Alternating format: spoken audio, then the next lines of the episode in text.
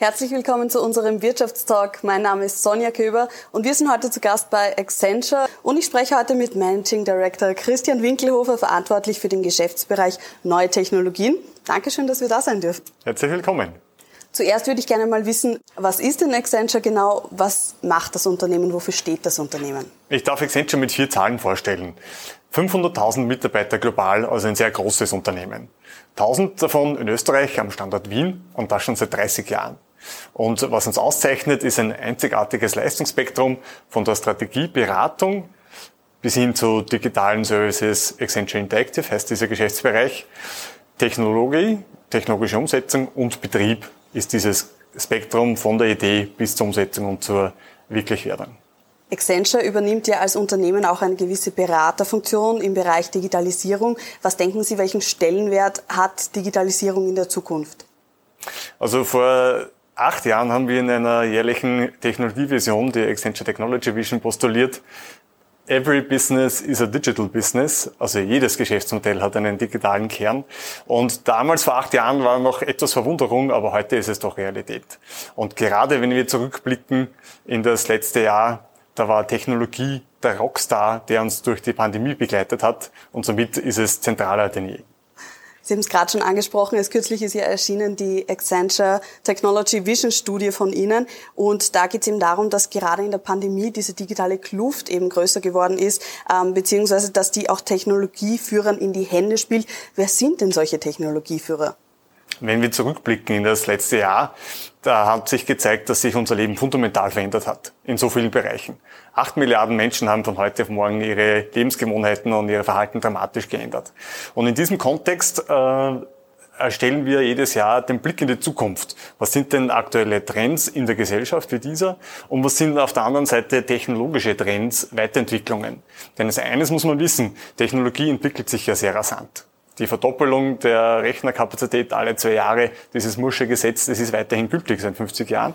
Und wir haben einen sehr präzisen Blick, was diese technologische Entwicklung betrifft. Aber die Bedeutung dieser Entwicklung für uns als Unternehmen, für uns als Gesellschaft, das ist das Relevante, was wir in dieser Studie aufarbeiten. Und warum denken Sie, ist diese Entwicklung gerade in Zeiten von einer Pandemie so wichtig? Es hat sich gezeigt in verschiedenen Bereichen, dass sich das Leben fundamental ändert.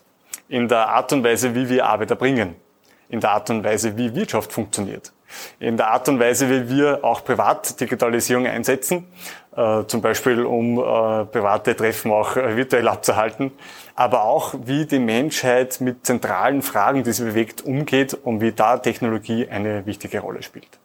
Technologieführer verzeichnen heute einen fünfmal schneller wachsenden Umsatz als die Nachzügler, heißt ja auch in ihrer aktuellen Studie. Wer sind denn Ihres Erachtens diese Technologieführer? Wer sind da die Vorreiter? Das ist ein wesentlicher Punkt. Äh, das ist gleich verknüpft mit dem ersten Trend, das digitale Herz. Unternehmen brauchen ein digitales Herz. Und die Unternehmen, die gut aufgestellt sind, die ihre Digitalisierung gut gemacht haben, die waren schon vor der Krise deutlich besser unterwegs, nämlich um das Doppelte im Ertrag als äh, ihre Mitbewerber. Und dieser Trend hat sich in der Digitalisierung so verfestigt, dass gerade im letzten Jahr, wo so viel digital abgewickelt worden ist, diese Unternehmen den Abstand verfünffacht haben. Und da ist schon abzulesen, Digitalisierung ist ganz zentral und dieses digitale Herz braucht jedes Unternehmen. In der Studie wird außerdem erwähnt, dass die Rolle der Führungskraft jetzt ganz besonders wichtig ist. Inwiefern und warum? Technologie ist komplizierter geworden. Wenn Sie heutzutage eine digitale Lösung machen wollen, überlegen Sie natürlich, äh, wie soll diese Architektur gestaltet sein. Public Cloud Einsatz, äh, was ist on-premise? Und diese komplizierte werdende Technologie erfordert auch ein Grundverständnis gerade von den Führungskräften, die wichtige Entscheidungen treffen. Und nachdem dieser Technologiefaktor geschäftskritisch, erfolgskritisch ist in jedem Belangen, ist es umso wichtiger, dass die, die Entscheidungen treffen, auch das Verständnis dafür aufbringen und sich selbst weiterbilden.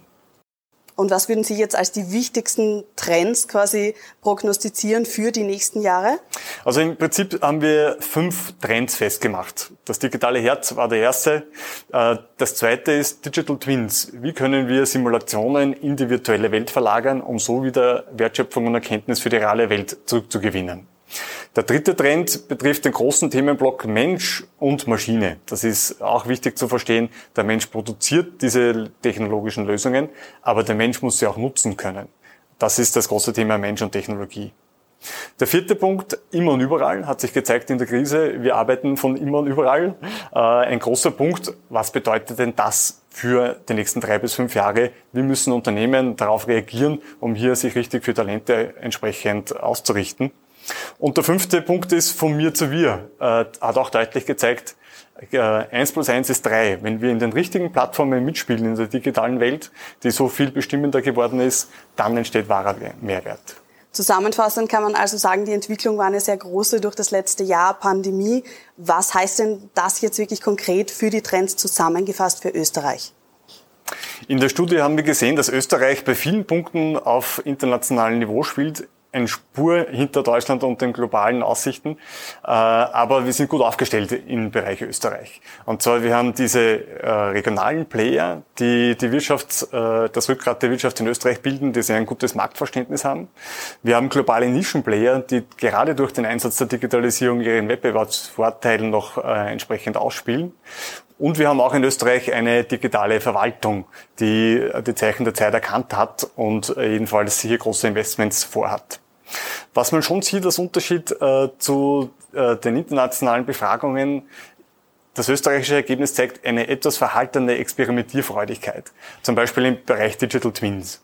Und das ist etwas, äh, wo man den Österreicherinnen und Österreichern beziehungsweise gerade den Unternehmen mehr Mut aussprechen kann, äh, diesen Wandel, den ja die Menschen mitgemacht haben, jetzt auch in den Firmenstrukturen zu vollziehen, um hier freudiger auf die Veränderung zu reagieren, die schon faktisch stattgefunden hat. Das heißt, wir sehen also auf jeden Fall optimistisch in die Zukunft und ich möchte mich nochmal ganz herzlich bedanken für diesen Ausblick und dass Sie heute hier sein haben dürfen und ich hoffe, Sie sind nächstes Mal wieder dabei bei unserem Wirtschaftstalk.